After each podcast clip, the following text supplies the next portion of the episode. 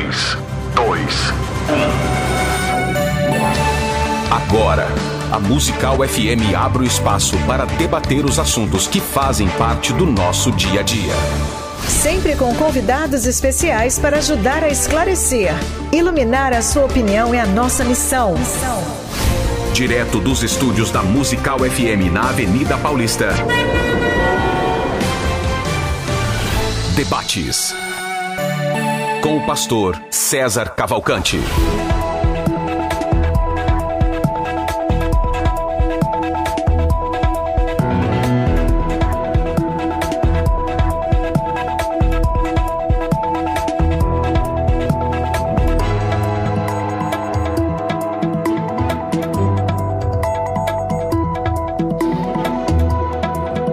Dia na graça e na paz de Jesus. Eu sou o pastor César Cavalcante e mais uma vez, para a glória de Deus, está no ar mais uma edição do debate da Rádio Musical FM. Nós vamos juntos até o final dessa programação e que Deus nos ajude a termos um bom programa, que o Espírito Santo trabalhe na minha vida, na sua, nas nossas vidas e que juntos exaltemos e glorifiquemos o nome do Senhor porque ele é bom, porque a sua misericórdia dura para sempre. Recentemente nós estamos falamos aí sobre um pouco sobre transtornos psicológicos e eu percebi que há uma demanda muito grande, né, de perguntas por parte dos ouvintes. É, e hoje nós vamos voltar em parte com esse assunto, hoje ao vivo aqui no programa, debatendo esse assunto, tra tratando esse assunto. Pode alguém que confia em Deus andar ansioso? Né? O que é ansiedade? O que fazer quando se é detectado é, é, é transtorno, não é transtorno. Então, estou com dois especialistas aqui na técnica do programa, o Rafa, e você pode acompanhar esse programa pelo 105.7, essa principal emissora evangélica de São Paulo.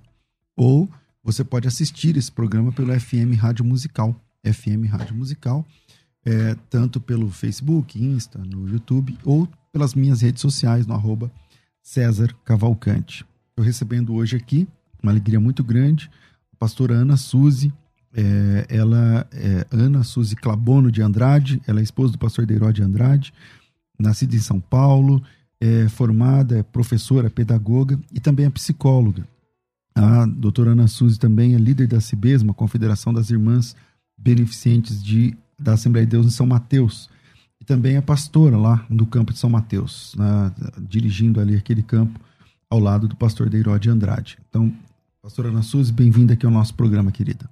Obrigada, pastor César, agradeço pelo convite, pelo carinho e espero aqui poder, juntamente com vocês, cooperar para que podemos vencer essa ansiedade que todos nós temos. Já começando assim uma, é, uma pimentinha, todos nós temos. É legal. Deus abençoe. Amém. Eu estou recebendo aqui também mais uma vez o Dr. Braz Gondim. Ele é médico, ele é formado pela Universidade do Oeste Paulista, pós-graduado em psiquiatria. Ele é psiquiatra com atuação clínica e hospitalar, com experiência em trauma emocional, transtornos de humor, personalidade, quadros psicóticos, né, surtos, tudo mais.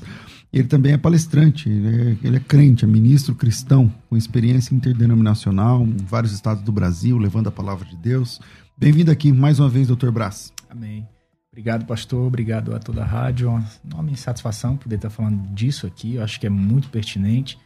Eu acho que é um assunto muito bem-vindo dentro do contexto cristão. Abordar esses temas, abordar esses assuntos. E eu tenho certeza que vai ser muito edificante. Prazer estar conhecendo a pastora aqui também. Prazer é ah, meu com certeza vai ser muito especial. Doutor, é... você já começou dando uma introdução, né? Todo mundo tem um tanto de ansiedade? Como que é? Todos nós somos questão? ansiosos, é. sim. Porque a ansiedade e o medo, ela faz parte da natureza humana. Se nós não tivermos é, de uma forma controlada, dizemos assim, o medo e a ansiedade, nós não sobrevivemos ao estresse, né? As situações que temos que resolver ao longo do dia. Então, desde que seja algo controlado, perceptível por você. Então, toda vez que você tiver o estresse, você vai ter ansiedade e medo naquele momento. E quando começa a, a se tornar um transtorno? Quando, quando, quando, se, quando essa ansiedade foge do que é normal, natural, foge do limite? quando eu já não consigo mais controlar e começo a ter é, a percepção de alguns sintomas a mais. Porque é, nós percebemos que toda a base de qualquer é, é, síndrome, de qualquer situação emocional é a ansiedade. Se a ansiedade estiver é, no controle, aquela ansiedade que ela se manifesta, mas ao resolver ela já baixa, a adrenalina já fica é, de uma forma natural para a sobrevivência, é, significa que eu não estou é, doente. Eu estou é, de acordo com o natural do ser humano. Mas quando nós percebemos que nós sentimos no nosso corpo outros sintomas, como tensão muscular, é, dor de estômago, enxaqueca, insônia e uma série de sintomas. Então eu já tenho que tomar cuidado porque alguma coisa está é, tá despertando essa ansiedade. Nós temos que descobrir o gatilho, porque descobrindo o gatilho nós conseguimos resolver a ansiedade. Legal. Doutor Braz, é, a ansiedade, ela faz parte de outros quadros, tipo depressão?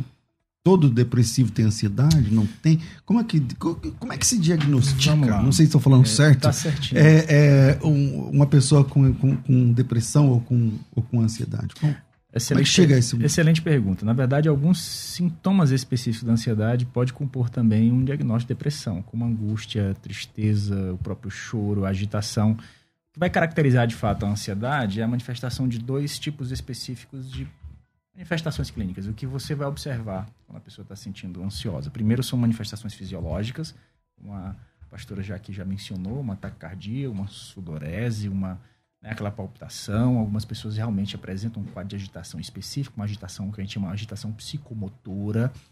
Ah, e junto disso, é, junto a isso, a, a manifestações de, de cunho emocional.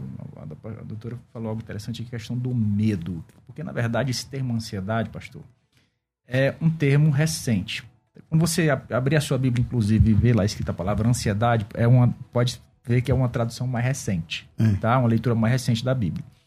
Uma tradução mais recente. Porque, na verdade, esse termo ansiedade, ela surgiu dos tradutores de Freud quando esses foram traduzir os originais de Freud em alemão para o americano, eles queriam encontrar uma outra palavra que diferenciasse um pouco do medo, porque a palavra, no cerne, na origem, era medo ou angústia. Tá? Entendi. Então eles quiseram trazer um outro tipo de medo ou angústia. E nasceu aí a ansiedade, a palavra que ansiedade. Se, que, por exemplo, se, se a gente está aqui, se o senhor coloca aqui um, um, pitbull solto aqui, todo mundo vai ter medo. Isso é ansiedade? Uhum. Não, isso não é ansiedade. Está todo mundo com medo do cachorro, certo? É um medo real. Um né? medo real. Agora, do que se trata então a ansiedade? Eu gosto de dizer que a ansiedade é um medo existencial.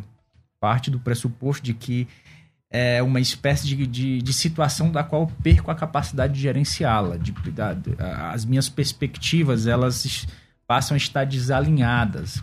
Né? E o que, o que caracteriza, basicamente, de fato, é o prejuízo. Né? Tá? Assim, essa estar apreensivo por alguma coisa é, é normal. Por exemplo, eu estava aqui, eu estava dentro do Uber vindo para cá, eu estava pensando que eu ia falar e etc. A gente se concentra, aquele, dá aquela. Deixa eu chamar de expectativa é, positiva uhum. daquilo. Poxa, vai ser benção, vou conhecer a pastora, vou estar de novo com o pastor e tal. Então, isso é muito positivo. Agora, existe uma outra. A grande questão patológica da coisa específica é uma ansiedade que realmente compromete o meu desempenho, compromete o meu desenvolvimento, compromete a minha, a minha expertise, compromete aquilo que eu tenho que fazer, aquele estado crônico de o medo existencial. E se der errado? E se não acontecer como eu quero? E se, e se acontecer algum equívoco? E se. Sabe? E a pessoa começa uhum. a construir. Note, a ansiedade ela vai estar sempre.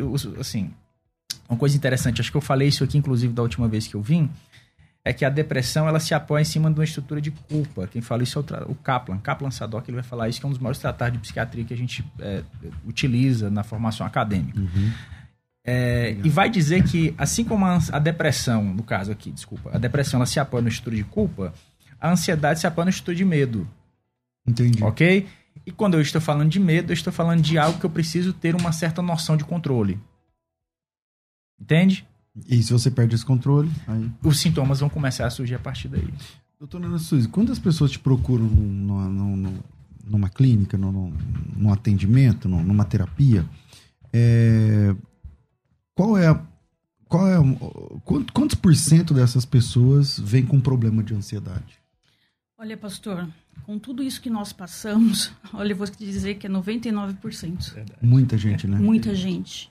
Tá? Muita gente com crise de ansiedade, que é a ansiedade generalizada, que nós chamamos dentro da psicologia e a da TCC, que é a minha área. Uhum. É, então, 99% quando chega assim. ao, sim, ao consultório é, já não está dando mais conta. E o tratamento para ansiedade é algo rápido? Tipo assim, tem coisas que já começa a minimizar na próxima semana ou não? Ou, ou é remédio mesmo? Ou é uma nova compreensão? É, uma, é comportamental? Como, como, é, como que você estabiliza essa pessoa. Não sei se estou falando certo. Sim, tá, tá correto. É, no primeiro momento, a gente acredita que a fala liberta. Isso é bíblico, né? Por isso que nós oramos o quê? Uhum. Falando com Deus. Verdade. É, então, a princípio, quando eles chegam e desabafam e começa a, a colocar todos os gatilhos da ansiedade, já é, vai haver um, um alívio. Mas alguns casos nós já vamos preparando porque muitos deles são resistentes a medicamento a maioria. Quando nós percebemos dentro do consultório é, que isso vai ter necessidade de uma ajuda de um amigo chamado psiquiatra, nós preparamos esse paciente porque é bem provável que ele vai ter um avanço no tratamento psicológico juntamente com a medicação então, e aí, com o médico. Aí você precisa de uma parceria. Sim, com, sempre. Você indica um psiquiatra, é, aí a pessoa vai lá para buscar um remédio, seria isso? Para é. ter um, um, Quando vai para o psiquiatra indicado por um psicólogo, como é que você recebe? Vamos lá. É importante, uhum. talvez isso aconteça com a pastora, é, boa parte dessas pessoas que já procuram, elas já têm um histórico de que já tomou, esse toma remédio, já tomou, ou tá tomando, também, e às tá. vezes por conta, enfim, uma série de coisas, tá certo? É, já acredito, tentaram já... As, as, as, medicinas Ex alternativas exato, todas. É verdade. É muitas. Para recorrer, né? Sim. Um... Sim, sim, sim, sim. É, acho que aqui a grande questão específica é o nível de prejuízo, sabe, pastor? Eu penso assim, que se a pessoa ela tá tão ansiosa que ela não consegue sair de casa, que ela tem medo de botar o pé na rua, eu acho que chega num estágio onde o prejuízo pessoal, existencial, social da pessoa, eu acho que isso vale para tudo, né? A última vez que a gente falou de tristeza, tristeza e depressão, não, depende, sabe, é uma questão, é um nível de prejuízo social, tá? É, então, nesse ponto em específico, a gente vai fazer uma análise. Geralmente, quando a psicóloga faz essa análise, manda pra gente, a gente já sabe que é porque deu ruim. Sozinha não de... vamos vencer. É, deu ruim no sentido de.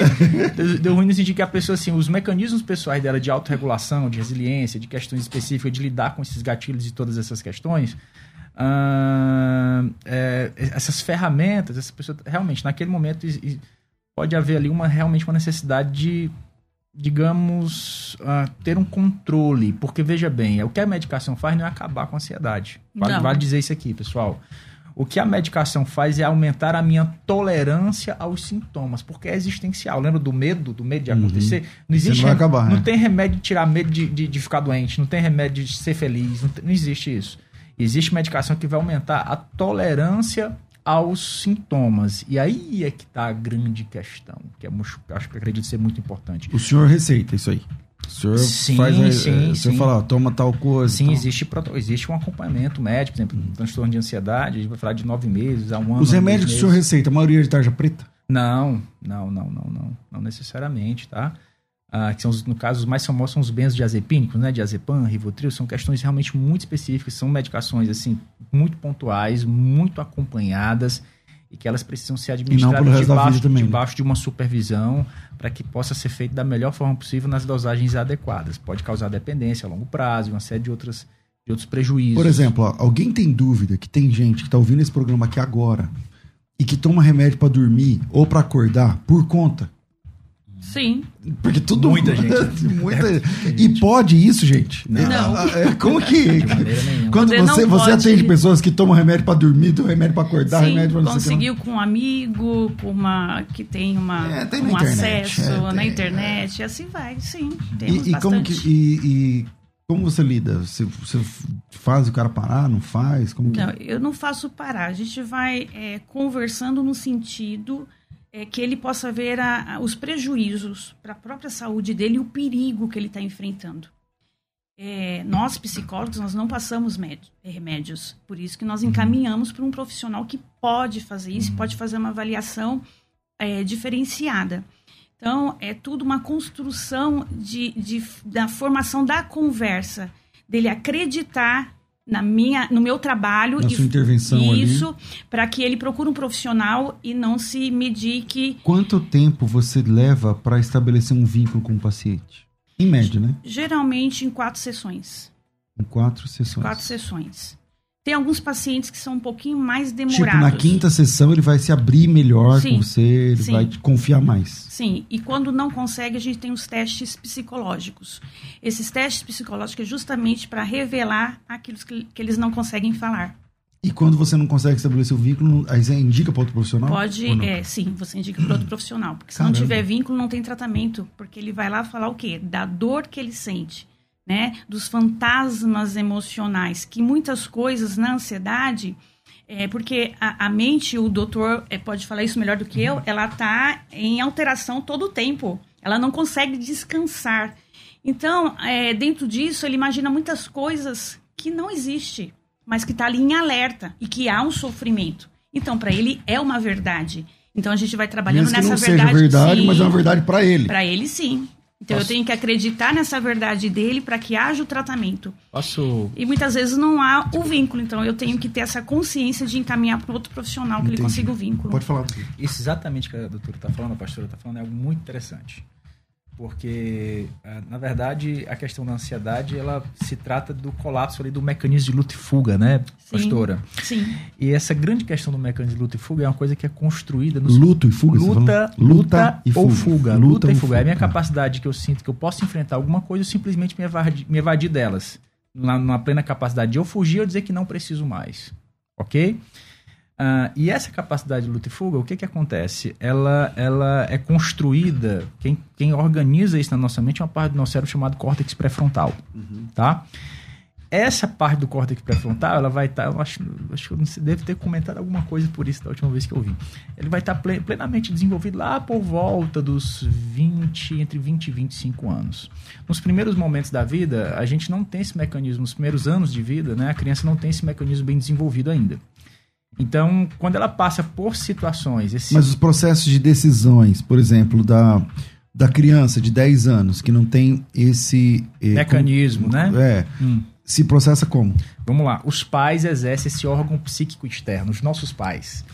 Então, a criança se tá vê tá através dos olhos tá, ela, pais. Ela tá ali. Porque ela não, ela tem, não tem essa capacidade cognitiva, fisiológica, neurofisiológica ainda preparada.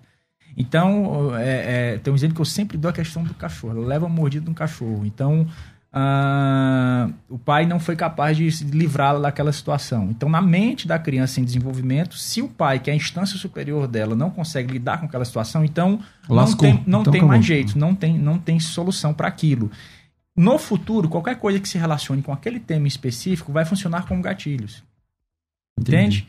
E aí o que, que acontece? Como a minha autoimagem, a minha identidade foi comprometida nesse desenvolvimento de entender que eu não sou capaz, ou seja, eu aprendi uma coisa que não tem jeito, no futuro, quando eu começar a lidar com situações onde essa percepção se manifeste e eu não me veja capaz de enfrentar ou de me evadir, o meu organismo, mesmo diante daquela ameaça, vai começar a liberar alguns hormônios, cortisol, adrenalina, uma cascata química vai começar a acontecer para que eu enfrente aquilo.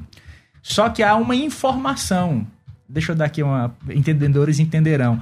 Tem uma seta lá atrás que se estabeleceu trazendo uma informação concisa acerca de um bloqueio, de um impedimento, de um não desenvolvimento, ok? Uhum. De uma não capacidade, de uma limitação.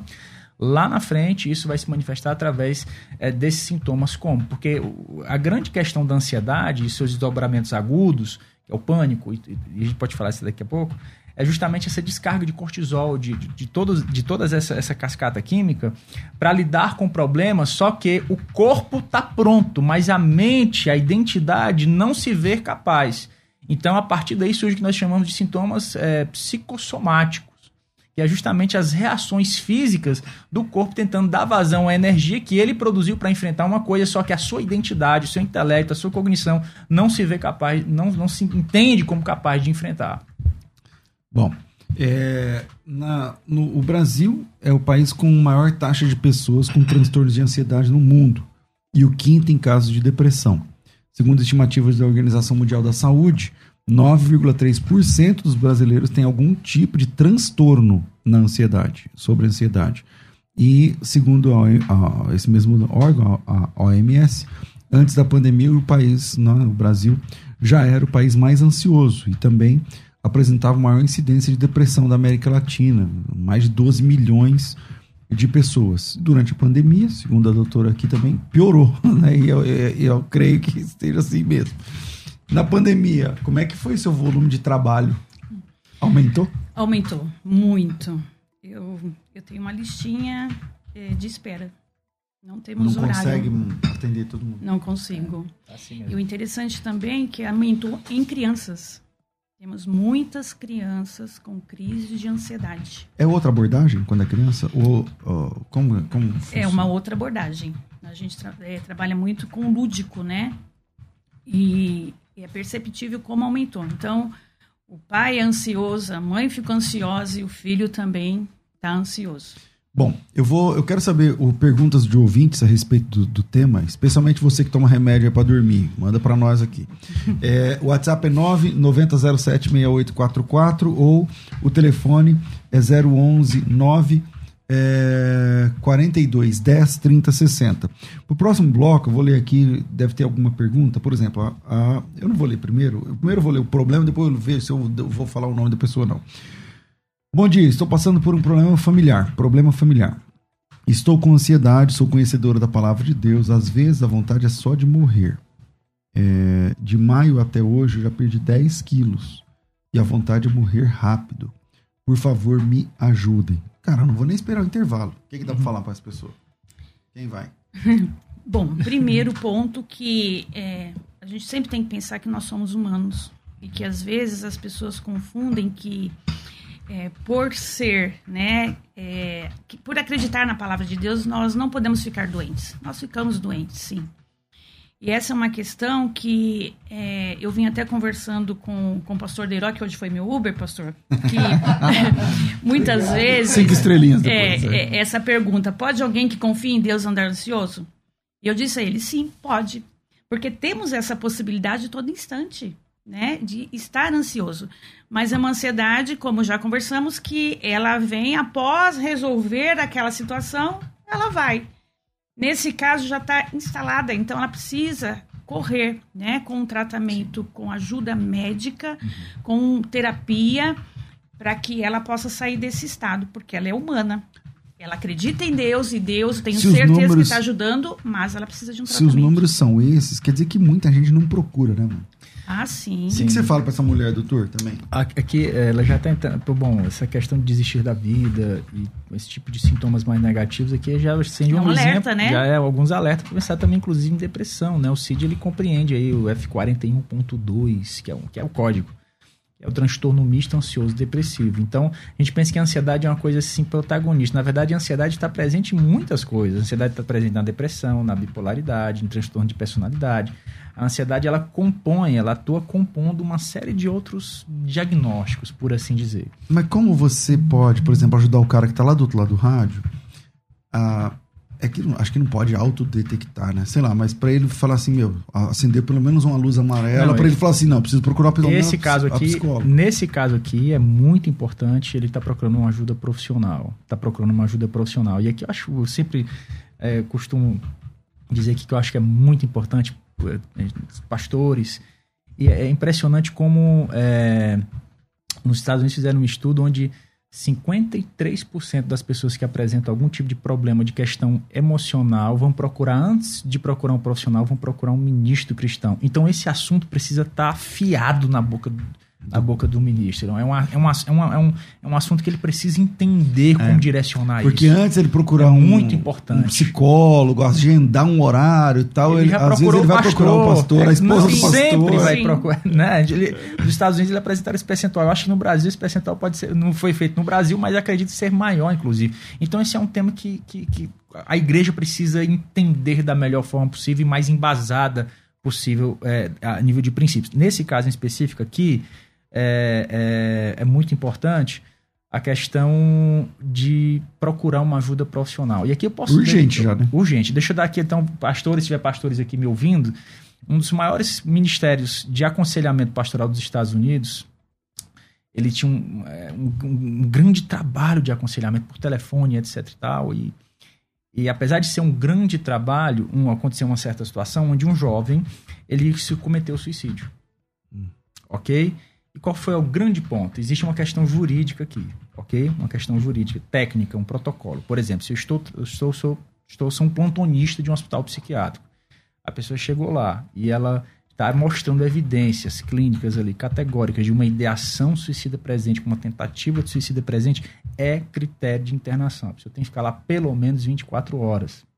Entende? Uhum. Então, quando Baixar chega. Os níveis exatamente. Dela, tá? Naquele momento, ela, a parte a, a, capacidade dela de se colocar em segurança está comprometida, tá comprometida, a capacidade de manter a sua própria segurança, né? Então. Você já é, internou pessoas assim? Muitas, muitas vezes. Muitas vezes. Jovens por fim de relacionamentos, uh, questões pais, por, por, diversas questões, por muitas N é, modelos casos, de casos diferentes. Mas assim, a grande questão é, quando chega no caso em que é, envolve um quadro de ação suicida e você precisa envolver uma, uma, figura uma figura profissional, precisa envolver, se for o caso, chama o SAMU, se for o caso, se precisar, se for uma coisa realmente tiver que segurar a pessoa, a pessoa está correndo ali para fazer alguma coisa, é, precisa envolver uma entidade profissional para poder estar manejando essa situação específica. Bom, é a Vilma que mandou essa aqui. Vilma, você já entendeu, né, minha irmã? Então, é, não sei. UBS, o SUS, é. o serviço do SUS é o UBS ou o CAPS, tá? Uhum. O CAPS são esses dois serviços que é que o SUS fornece. Legal. E o CAPS é aberto 24 horas, 24 né? Porque horas. eu tenho pacientes também que já foram e fica lá até abaixar a crise. Até resolver, até pelo resolver, menos ali, né? Sim. Depois e a aí eles já encaminham, né? Hum. Por uma série de tratamentos. Tá. Bom, vamos pro intervalo e eu quero sua opinião aqui. Manda teu áudio 0119 90, não, 0119 8484 9988. Quando eu erro aqui, a culpa é do, do Rafa, né? 0119 8484 9988. E manda aí o seu relato em áudio. Se você não quiser se identificar, é só não falar seu nome, só, só fala o assunto e a gente tenta ajudar por aqui. Tá bom? Vamos lá, vira aí, Rafa. Agora na Musical, as últimas informações da Black Friday Teológica. Black Friday Teológica. Boletim Black Friday.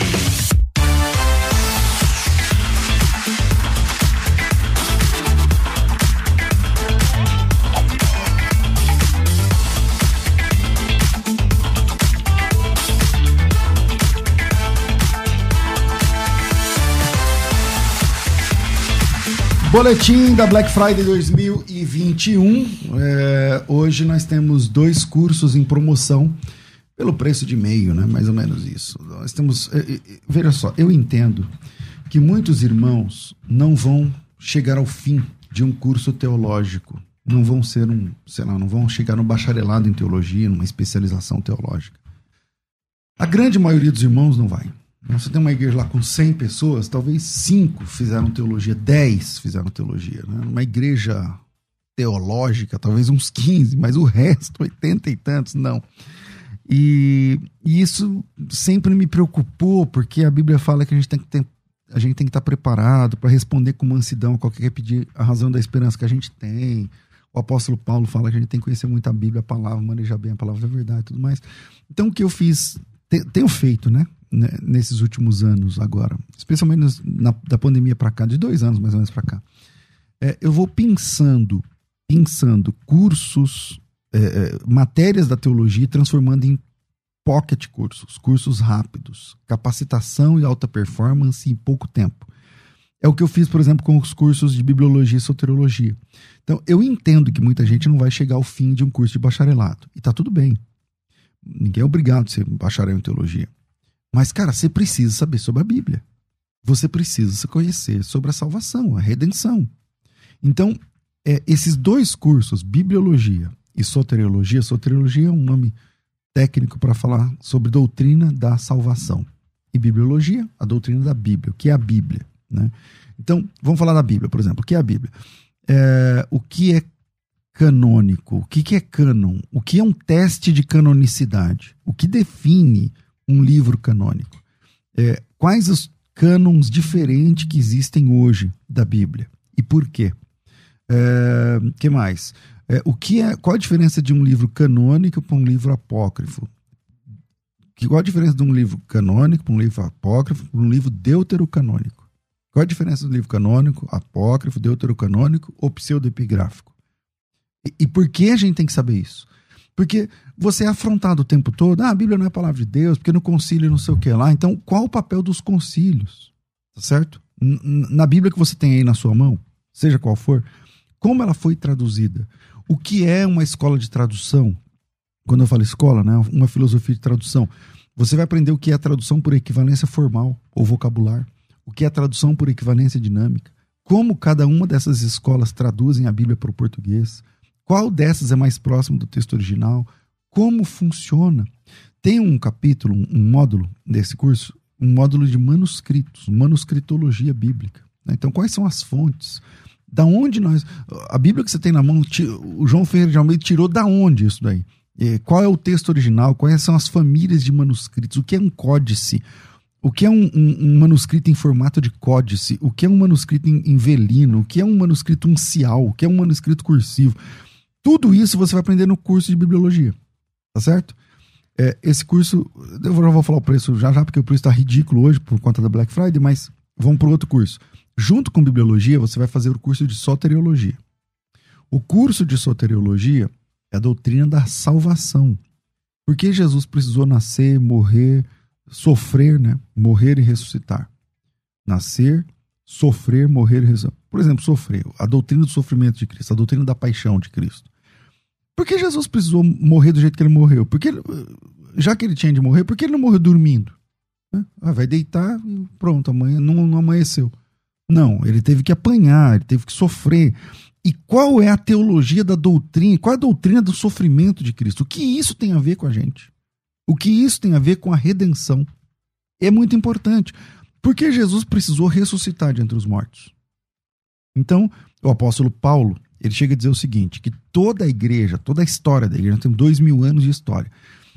Toda a igreja, toda a história da igreja, tudo que existe de cristianismo está ancorado, está construído em cima de um fato historicamente verificável, que é a ressurreição de um homem. O apóstolo Paulo diz o seguinte: se Jesus Cristo não ressuscitou, é vã a nossa pregação, é vã a nossa fé.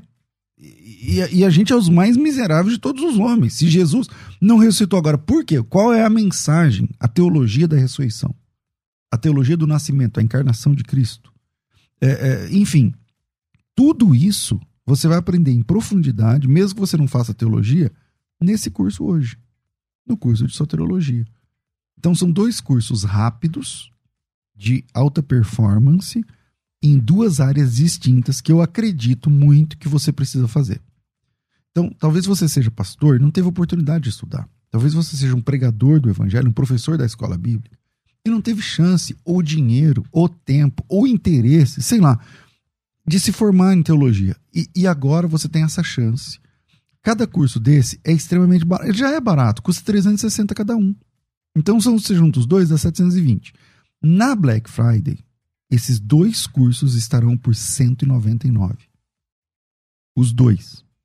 Sem custo de matrícula, sem letras miúdas. Como sempre aqui, você chama e faz a inscrição e começa hoje, tá? Você já recebe o acesso agora. De 720 por 199, 199 reais. Esse valor é à vista, mas pode ser Pix, pode ser depósito, sei lá, pode ser um boleto à vista para amanhã, não tem problema. Mas tem, se mesmo assim tiver ruim para vocês, ah, eu quero parcelar em 10 vezes, dá 10 de, de 19, sei lá, alguma coisa assim, tudo bem, você parcela. Aí vai ter alguns juros do, do cartão normal, mas você pode parcelar em 5, 10, 12, sei lá, quanto você quiser. Então me chama aí no WhatsApp, aí tá aparecendo para vocês que isso, é o a formulário de inscrição, tá aparecendo aí o formulário de inscrição, são dois cursos, tá vendo lá? Bibliologia e soteriologia. Então você coloca lá nome, e-mail, tal. Por que por que esses dados? Porque a gente já libera automático o seu curso. Tá certo? Então, faça a sua inscrição de 760 Cara, se tivesse 500 salvo barato, se fosse 400 salvo barato demais, se fosse 300, não, é 199 pelos dois cursos. Então faça já a sua inscrição. Pastor, como que eu faço? Me chama agora no WhatsApp, esse número não adianta telefonar, é pelo WhatsApp. 011 São Paulo 9 9007 6844 9007 6844. Pensou Teologia, pensou FTB. Continue na musical. Black Friday qualquer momento tem mais novidades pra você. Black Friday. Ei, preocupado com a saúde dos seus olhos? Você precisa conhecer Lever. Ligue agora 11 47 50 23 30. 47 50 23 30. Enxergue melhor e viva bem com Lever. Você está ouvindo Debates aqui na Musical FM. Ouça também pelo nosso site. www.fmmusical.com.br. Estam- Estamos de volta com o programa. Vamos lá, WhatsApp 984849988. Você liga e participa aqui. Liga não, chamando a tua mensagem de áudio pra gente. Mas antes do próximo, tem um vídeo do pastor Leonardo Távora, lá da Primeira Igreja Batista do Irajá, no Rio de Janeiro. Também está acompanhando aqui o programa. É, e eu gostaria de compartilhar esse vídeo com vocês. É um vídeo rapidinho, dentro do tema. Vamos lá. Graça e paz, amados. Eu quero cumprimentar o querido pastor César Cavalcante e todos os ouvintes da Rádio Musical FM. Eu sou o pastor Leonardo Távora, pastor membro da Primeira Igreja Batista em Irajá, Rio de Janeiro. Sou psicólogo clínico especialista em psicanálise. E hoje estou passando por aqui para brevemente falar com vocês sobre a ansiedade, o mal deste século. O Dr. Augusto Cury escreve o seu livro Ansiedade e ele estabelece a sua tese chamada SPA, que é Síndrome do Pensamento Acelerado. Estabelecendo esta síndrome, ele vai dizer que o indivíduo sofre desta síndrome porque não sabe gerir muito bem as suas emoções e logo então fica assim ansioso. O doutor é, Sigmund Freud, é, falando sobre ansiedade, ele vai dizer que a ansiedade é uma resposta ao desamparo diante do perigo. Sim, ele vai estabelecer três formas de ansiedade: a ansiedade real, que é a natural, que é aquela que consiste nos medos reais do mundo exterior, a gente sabe, percebe, vê o porquê que estamos ansiosos. A ansiedade moralista, que é basicamente o medo de ser punido pela instância moral do eu, o super-eu, que diz que se você fizer o que pretende fazer, vai sentir uma culpa dolorosa. E por último, a ansiedade neurótica, que é o medo sem um objeto consciente, ou seja, estou sentindo medo, mas nem sei o porquê estou temendo. Isso então gera uma angústia no sujeito, se essa angústia persistir, você deve buscar um tratamento, um acompanhamento especializado por um profissional, seja psicólogo, psicanalista ou psiquiatra, para li livrar dessa ansiedade. Espero poder ter ajudado. Fique na graça e na paz do Senhor. Aí, obrigado aí, pastor Leonardo Távora, lá do Rio de Janeiro, da Igreja Batista do Irajá. E voltamos aqui. Tem um áudio, né, Rafa? Vamos, vamos soltar aí o, o áudio pra gente tratar aqui. Paz do Senhor, pastores. Deus abençoe, irmão Edson aqui falando, tudo bem? Então, eu, particularmente, eh, não acontece muito comigo. Acredito que eu devo ter, mas não consegui identificar o, o grau. Mas, porém, a minha esposa, ela tem um grau muito forte de, de picos de ansiedade e depressão. Às vezes ela quer se isolar, não confia em ninguém, não confia em si própria. Eu gostaria de saber o que, que eu posso fazer para tentar ajudar ela. Hoje ela está gestante de oito meses e, querendo ou não, me traz uma preocupação em relação a isso. Entendeu? Nós temos três filhos e agora ela está gestante desse quarto, quarto filho e ela tem muito já desde, desde antes da, da gravidez. Eu gostaria de saber a opinião da pastora Suzy e do, do pastor. Tá bom? Forte abraço, Deus abençoe. Vamos mais um, a Meu gente já filho- trata os dois aqui. Vai, pode soltar. Já passou por oito psiquiatras. Cada um deles diagnostica meu filho com alguma coisa. Um é TEA, o outro é Asperger. encaminharam ele para o aba, ele não se adapta lá, ele chora, ele faz xixi na cama, ele toma aspiridona, 10 miligramas, ele toma melatonina e mesmo assim ele não consegue dormir, é, não conseguem achar um tratamento para ele. Todos os exames, eletropolissonografia, ressonância, tudo deu normal. É, ele não está possuído, mas ele tem con- concussivas crises de ataque agressivo com ele mesmo. O que fazer neste caso? Quando você não tem um profissional ou vários profissionais que não conseguem identificar um diagnóstico. Bom, são dois casos, quem vai em qual? Cada um quer falar um pouco de cada um? Vocês escolhem. Nos ajudamos. Pode ser. todo mundo, a gente fala junto. Vamos no multidisciplinar, então, aqui. Primeiras damas, first ladies. Vamos lá. É, o primeiro caso é perceptível que a autoestima baixíssima, né? Então tem que resgatar essa, essa estima dessa mulher, né? E entender o gatilho, né?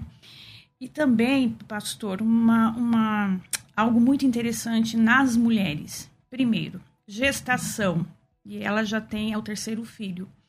A mulher fica mais sensibilizada. E tem algumas mulheres que passam por um período de ansiedade, depressão, é, após o parto e ela nem consegue detectar isso. E ela vai se arrastando até que vem outro filho novamente.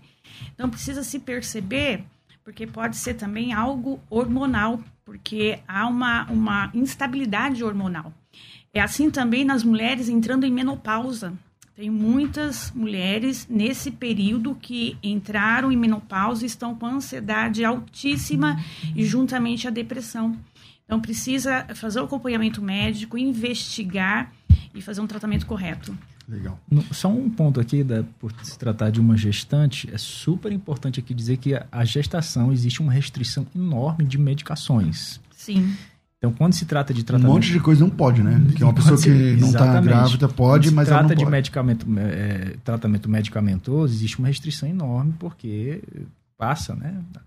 A, a medicação vai interferir no desenvolvimento fetal. Então, inclusive até na amamentação depois que nasce. Então, ah, existe uma grande restrição. Existem muitas pacientes minhas que, quando ficam grávidas, dependendo da situação, falam: olha, depois Segura que nasce, agora. Ah. você, vai você foca na terapia, é, vamos, vamos dar todo o suporte que a paciente precisa naquele momento, se for o caso, a questão de, de resguardá-la. Mais, me, mais remédio mesmo. Remédio.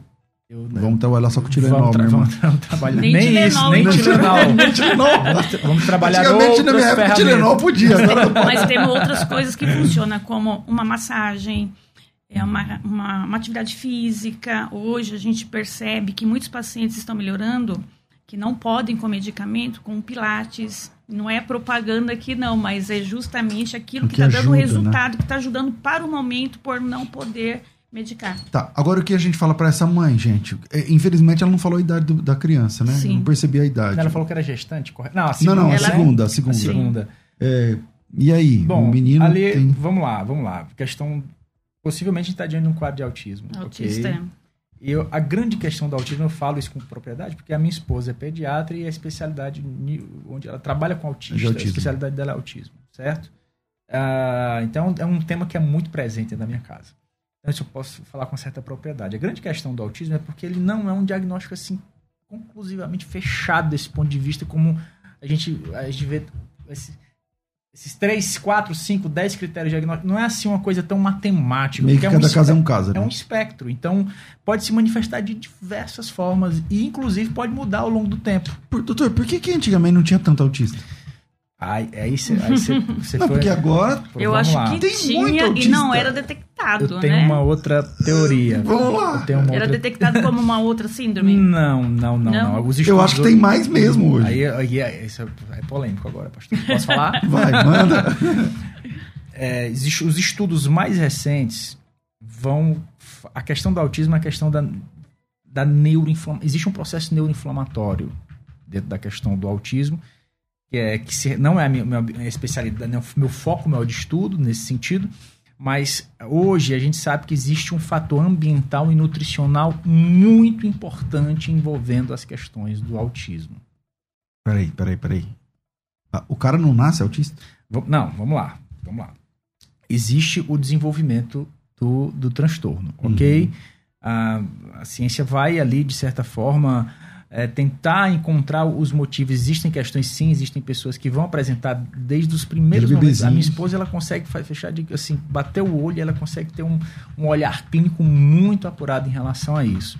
Mas a grande questão é que é, o principal do autismo em si não é a questão específica de su- subtipificar ou alguma coisa assim, é a questão do desenvolvimento, do tratamento. E os últimos estudos estão falando muito a favor de fatores nutricionais né, questões também ambientais, certo?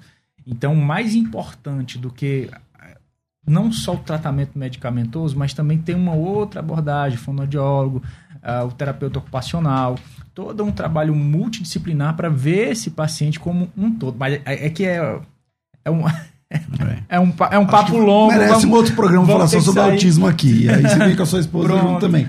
Mas, doutora, tá, e essa mãe? O que a gente fa- fala pra essa mãe? Bom, hoje tem, tem instituições. Porque é, Ela falou que fez eletro, fez não sei o quê, Então, fez e- várias coisas não dia- e não aparece nada, mas ele fica com ataques de ira ali e tal. Mais ou menos isso, não foi? Hoje temos instituições sérias e que faz um, um diagnóstico e um tratamento adequado para o autista, porque dependendo do autista, ele não consegue ficar dentro de um consultório para um tratamento psicológico. Então ele precisa de uma multi, de, de, é, multidisciplinar, né? Para que é, de é, um pouco de sim, cada apoio coisa. de cada coisa. O próprio ambiente do consultório, a questão Sim, toda, a fechado. Tem todo umas, umas são específicos, né? Nesse sentido. Entendi. Bom, tem mais alguém participando? Tem aqui outra pessoa, pastor. é, o cristão que usa remédio a partir de um psiquiatra pode ser condenado por falta de fé? E aí, psiquiatra, fala aí pra nós. Eita, eu tava esperando essa hora. Bom, gente, é, quando eu. Pastor, quando eu fiz medicina, eu fiz. Na verdade, no começo eu pensei, eu vou fazer outra especialidade. Mas cada vez mais que chegava mais próximo da questão de me formar, mais eu entendia que Deus estava me chamando assim para essas questões da alma humana, né? Na medicina a gente tem um ditado que quando o médico se forma, ele escolhe a especialidade para se tratar com ela. né?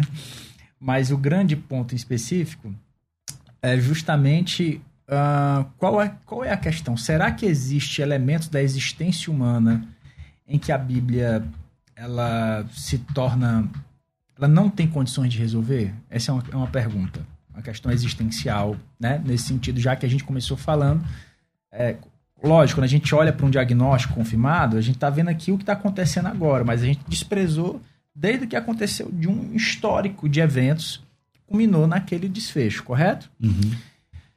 E quando é, a questão da ansiedade em si, uma vez que a crise está lá, a pessoa está tendo uma crise franca de pânico, de, de fobia social, um comprometimento social, o, que- o, o que, que você vai fazer ali naquele momento? Eu, como médico, eu preciso abordar clinicamente, Interferir, né? ok? Se chegar um paciente para mim num hospital, num surto psicótico, Você não vai perguntar assim, se ele é crente agora, se ele está congregando, Exa- isso aqui lá. a, gente, eu até- a gente até conversa, faz parte ali da anamnese, né, para entender um pouquinho o contexto do paciente. Mas é, o que eu aqui eu acredito, pelo fato da nossa audiência aqui ser, ser, ser cristã, eu acho que tem algumas coisas aqui que vale a pena a gente pontuar em questão a esse sentido. Ah, é, tanto Mateus capítulo 6 como Filipenses 4, 6 vão falar a questão da ansiedade, onde Jesus vai dizer, não andeis ansiosos por coisa alguma. Né? Então ele vai olhe para as aves dos céus, ah, e depois lá na frente ele vai dizer assim, nos versículos adiante, ele vai dizer assim, porque os gentios buscam todas essas coisas. Então há um modelo de pensamento na construção da narrativa de, cap- de Mateus capítulo 6, há um modelo de pensamento que Jesus identifica, fala assim, olha, existe um modelo de pensar na vida que produz ansiedade. Então a gente abre aqui um leque. Entendi. Então há um modelo de pensar na vida de forma baseada em princípios bíblicos e na palavra, e há uma maneira de pensar na vida baseada, como Jesus próprio diz, os gentios pensam Fi- dessa forma, Vivem desejam assim, todas né? essas coisas. Eles vivem assim, eles Então, aí ele vai falando, falando, falando, falando, aí no final ele fala: "Mas Aí, aí antes ele diz assim: cada é, é, o dia cuidará de si. Né?